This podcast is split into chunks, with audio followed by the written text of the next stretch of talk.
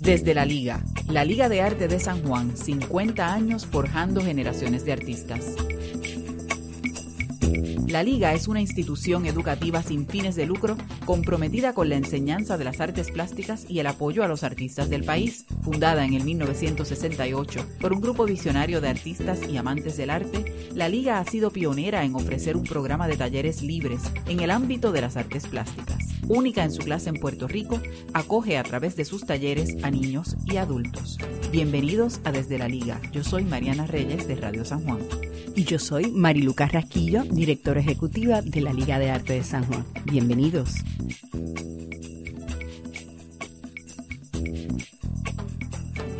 Hoy en Desde la Liga vamos a hablar de la revista plástica.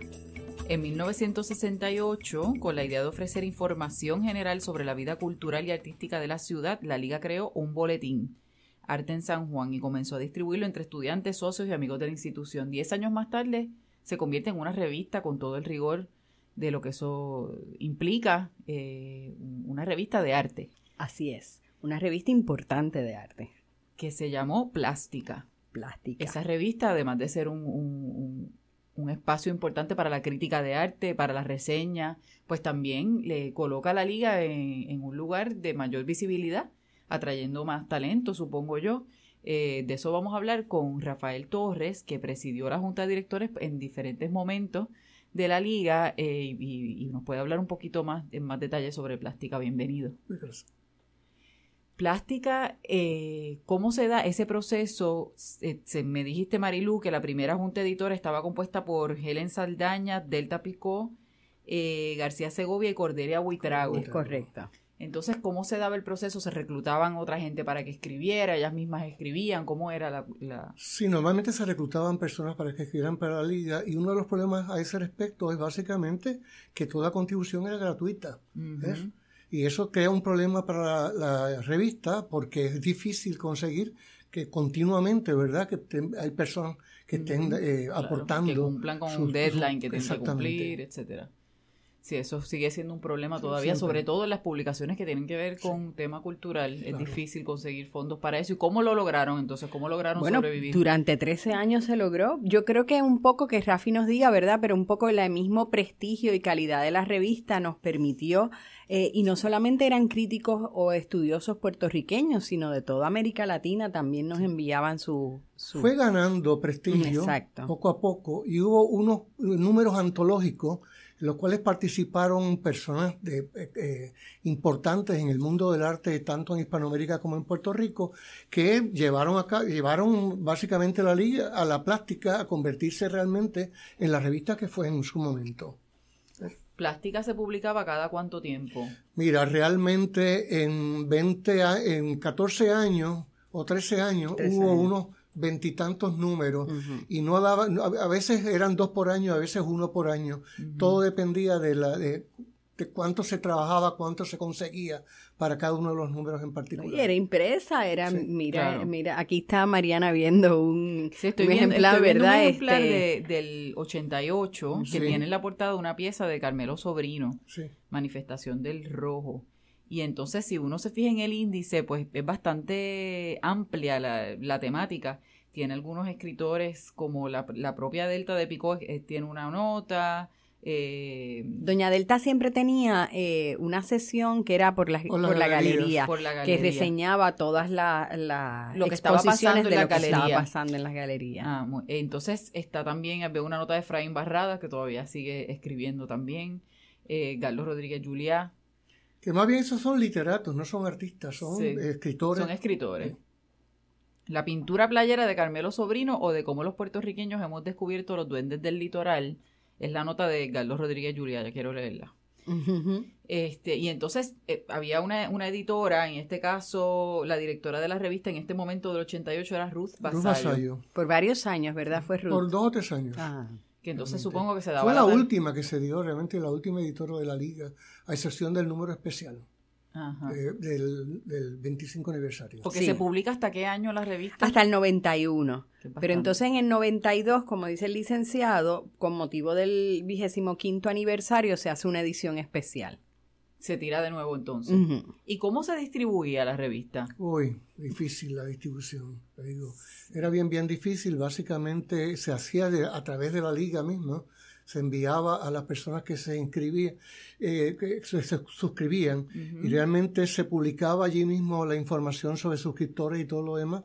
Pero ese fue uno de los problemas graves que tuvo la, la, la institución el la problema de distribución. Claro. Se enviaban, Doña Delta se ocupaba de enviarlo. también el envío, sí, sí, sobre todo cuando es, prácticamente un libro cada publicación. Eh, y se enviaba, ella se ocupaba de enviarla a, las, a los más importantes museos, este, bibliotecas eh, especializadas en artes. Ella, la verdad es que la revista estaba muy, muy bien eh, evaluada, ¿no? Eran muchos los problemas, distribución, costo de la revista, porque realmente costaba más cada número de lo que recibíamos claro, por el número. Eso suele pasar con las eh, publicaciones Normalmente eran 8 dólares en un momento dado, al final eran 8 dólares nada más cada revista y costaba el doble casi. Como quien dice. Y entonces vendían anuncios o cómo hacían para... Bueno, eso es otro de los problemas también. Recuerde, por la naturaleza de la revista, la gente a quien se le podía vender anuncios eran básicamente los negocios eh, relacionados con el arte, instituciones relacionadas con el arte, amigos y socios de la liga que participaban y ahí se quedaba básicamente el número. Sí, es un nicho bastante específico. Bien, pequeño. yo creo que fue una hazaña haber logrado, haber eh, llegado, ¿verdad?, al nivel de que se llegó con plástica. Así que pues. ¿Hay, otros hay otras publicaciones similares de arte en Puerto Rico? ¿Las ha habido? Bueno, el, Instituto de Cultura puertorriqueño tiene una revista. Eh, y, la Oficina de, Patrimonio Histórico, digo, de, Patrimonio Histórico sí tiene otra revista también, Patrimonio. Pero son revistas que no son de arte específicamente, son de historia, arte, de todo un poco. Que incluyen, por lo menos la del instituto incluye arte, pero no es solamente. Pero una, una revista exclusiva, pues desconozco. Y ahora mismo Art News en Puerto Rico, y hay una serie de revistas en la web, y hay una serie de revistas digitales también que se están distribuyendo por ahí digitalmente, electrónicamente, ¿verdad? Pero no es una revista eh, en formato de papel como fue la, como fue plástica. ¿Y cuáles son las revistas, no, sé si saben, en formato de papel a nivel de Estados Unidos o mundial que sean? Art Press, Art News, por ejemplo, este Arte al Límite, son películas importantes, Art in America, eh, son películas importantes, eh, digo, eh, revistas importantes en los Estados Unidos, definitivamente. Art, Art and Antiques se, publica todavía. Esa te incluye antigüedades y te incluye arte al mismo tiempo, ¿ves? Y, pero realmente la distribución, pues en esos casos particulares, es una distribución ya a nivel internacional, a nivel de Estados Unidos, no es la no es lo que era la distribución de plástica, que era mucho más pequeña, mucho más local realmente. Caseras incluso, sí, institucional. Sí, no puedo evitar pensar en otros esfuerzos similares, no de arte, pero pienso, yo he estudiado mucho el caso de Nilita, con su revista Asomante, que también era una labor titánica enviarlas, a conseguir que, la, que, le llegara a los lectores, ¿verdad? Porque en esa época era por correo o entregarla. Este... Y además antes la revista de la Universidad de Puerto Rico eh, asomante primero y después sin nombre que era de Sí, sí, sí. Cuando ya ella entonces no pudo seguir usando el nombre de Asomante. Este, pero son, son proyectos, o sea, similares en términos de los osados que son. Sí, lo creo este, Para tratar de, de, abarcar tanto con, con tan poco. Es, ¿Qué cosas recuerda de, de plástica que hayan sido, eh, pues que, que, que usted recuerde como artículos particulares o reseñas especiales que se hayan hecho. Eh, los ejemplos exacto, específicamente, ¿verdad? Hubo un número específico eh, dedicado eh, especialmente al arte latinoamericano en el que participaron cantidad de historiadores y críticos de arte de, todo, de toda Latinoamérica. Ese fue un número bien, bien particular. ¿Y eso fue en qué año más o menos? Ese fue en el año 84, si no me equivoco. Okay. En el 86 hubo otro número el de arquitectura también. El de arquitectura fue en el 86. Ese es muy importante también porque aquí poco se hablaba de arquitectura puertorriqueña, de arquitectura en Puerto Rico en términos generales. Y ese número se dedicó especialmente a ese tema. En el 81 hubo otro. Eh, ¿Tú recuerdas cuál fue el del 81? Fue otro número antológico que fue muy importante en el 81 En esta misma edición también hay una, hay una nota de Marianne de Tolentino, 100 años de pintura dominicana. Sí. O sea, que, que, que se extiende, ¿verdad? Sí, sí, sí. A los vecinos. Este... Bueno, lo que pasa es que en un momento dado la liga, eh, debido a la distribución que se dio a través de los museos y gracias a Delta, básicamente, empezaron a llegar eh, eh, contribuciones, colaboraciones de distintos historiadores y críticos hispanoamericanos, que fue lo que hizo que la revista se convirtiera en internacional, realmente, la labor de ellos, entre ellos, pues este Marián de Tolentino, de Santo Domingo, eh, Damián Bayón, de Argentina, Juan Hacha, de Perú, por ejemplo. Marta Traba Estaba Marta Traba, de Colombia, Paullosa, posteriormente, de los últimos años, cubano, ¿ves? Eh, Bélgica Rodríguez, Janet Miller de Santo Domingo. O sea, que era un grupo de gente de primera, Luis Carnicer de Uruguay. ¿ves? Y estamos hablando de personas de un conocimiento y de una de un eh, valor internacional realmente grande. Uh escribe en esta edición sobre la Bienal de Venecia. Claro. O sea, que, que se, se expande, ¿verdad? Todo el panorama. Nosotros, una de nuestras metas es poder, eh, ¿verdad?, dar a poner en la, en la página web que estamos trabajando las ediciones de la revista para ah. en forma digital para que puedan las personas leerlo ahí. claro tenerlo y bueno uno de nuestros sueños es volver a, hacer plástica, aunque sea de forma digital. Pero entonces hay un proyecto que ya existe en el que se está tratando de digitalizar el contenido. Es correcto. En una página de la incluso, Incluso nosotros estamos trabajando con nuestra página, ¿verdad? Y en esa página eh, web queremos tener plástica. Que la, en un primer momento cuando eh, se digitalizó, cuando estaban comenzando los procesos de digitalización, pero está muy pesado, es muy complicado. Los queremos modernizar para agilizar ese, que la gente lo pueda subir más fácilmente y tenerlos en, el, en la página. Y también estamos organizando lo que, se, lo que nosotros de, definimos como el centro de documentación, que es que estamos organizando dentro de todos estos 50 años, pues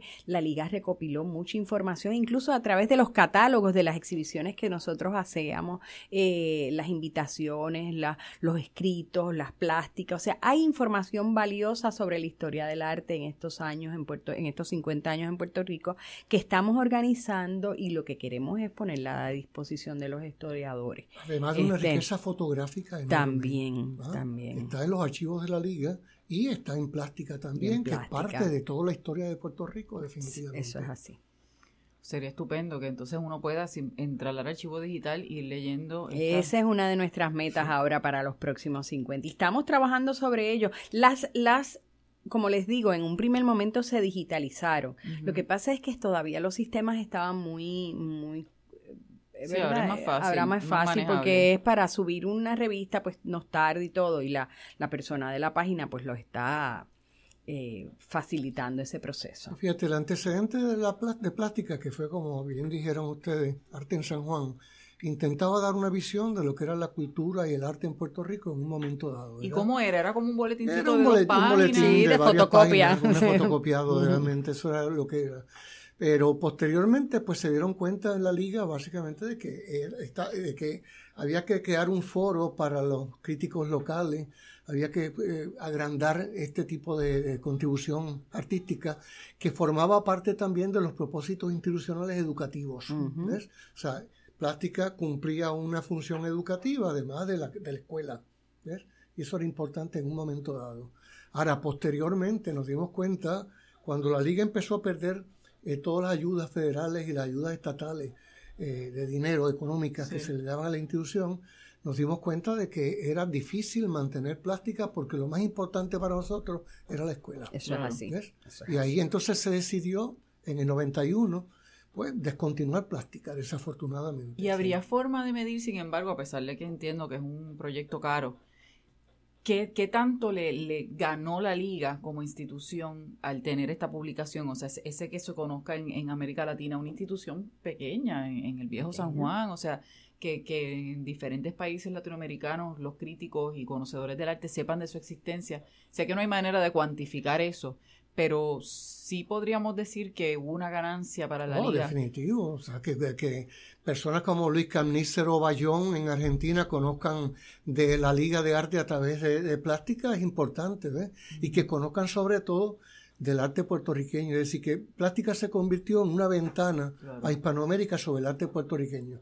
Pero por otro lado, con la participación de estos colaboradores, se convirtió en una ventana también del arte hispanoamericano para, Puerto Rico. Claro. o sea que nos empezamos a compartir. Eh, un vehículo para la conversación sobre la, la conversación sobre el arte. Me pregunto si ahora habría un terreno fértil para una conversación de esa índole o si ya con pues con, el mundo digital y la, y la velocidad. Bueno, pero puede ser quizás en forma digital. Yo creo que sí, que sí, que siempre hay espacio y, estamos los ávidos por, por, por esos intercambios, ¿no?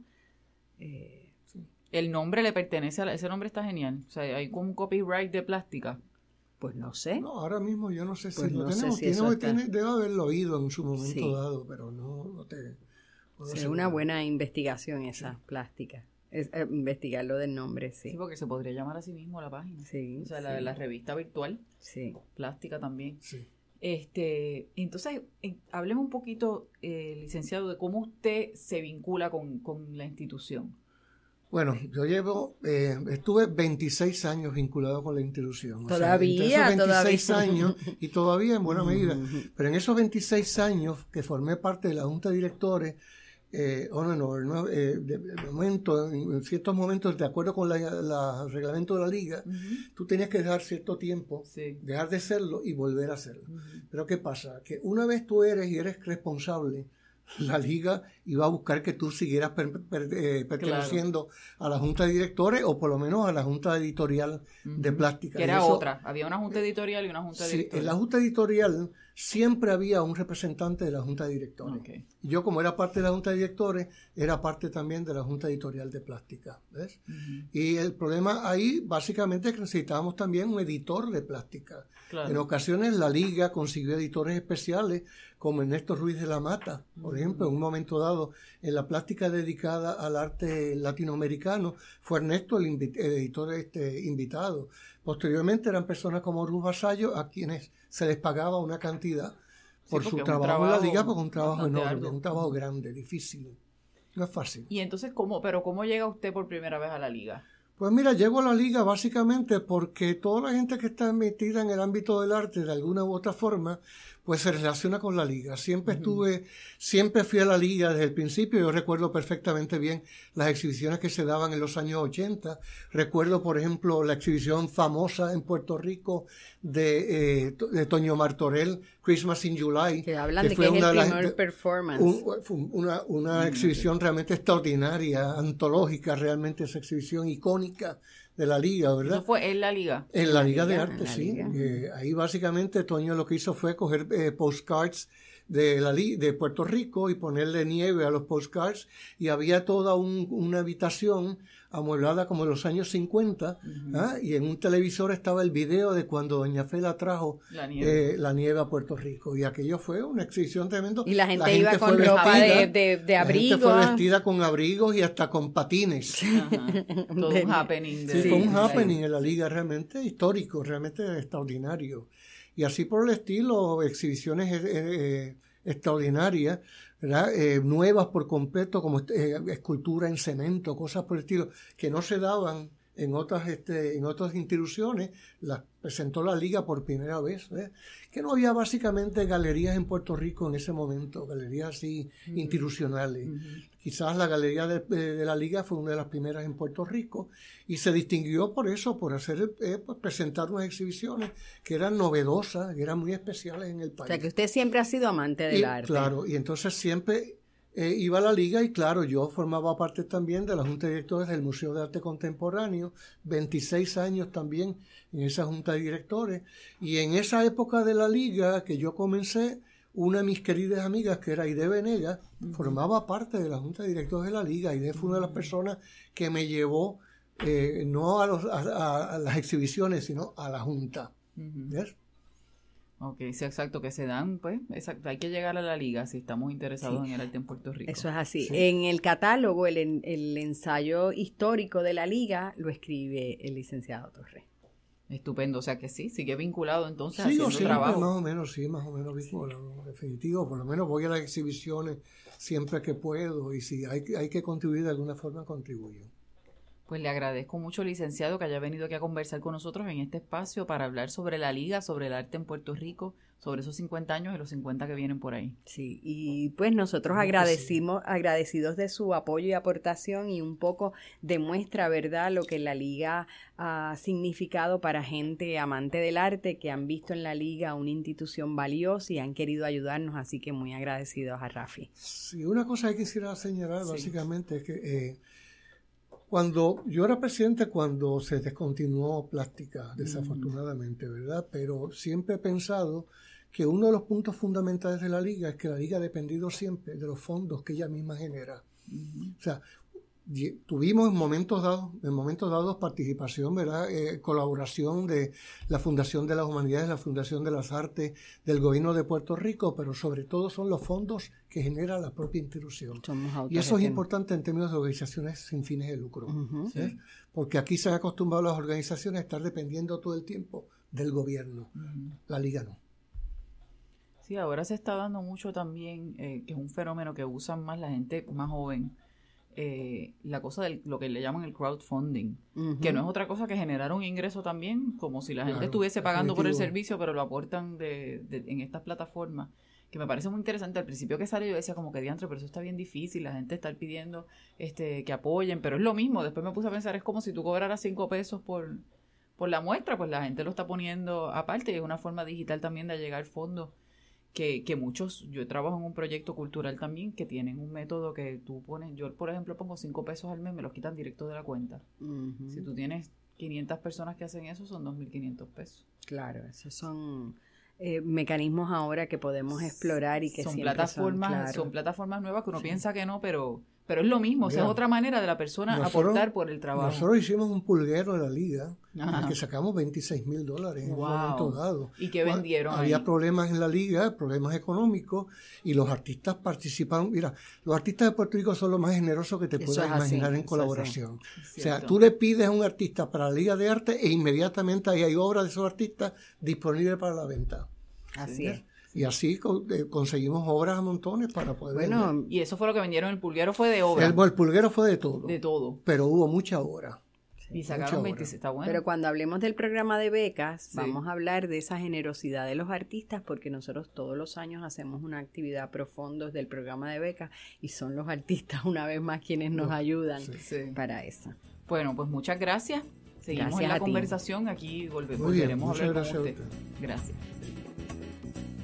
Los invitamos a visitar la liga para que conozcan esta excelente escuela, su galería y salas de exhibición, todo en un encantador edificio en el entorno mágico del viejo San Juan. Búscanos en nuestra página de Facebook, Liga Estudiantes de Arte de San Juan, o llama al 787-725-5453. Los esperamos en la liga.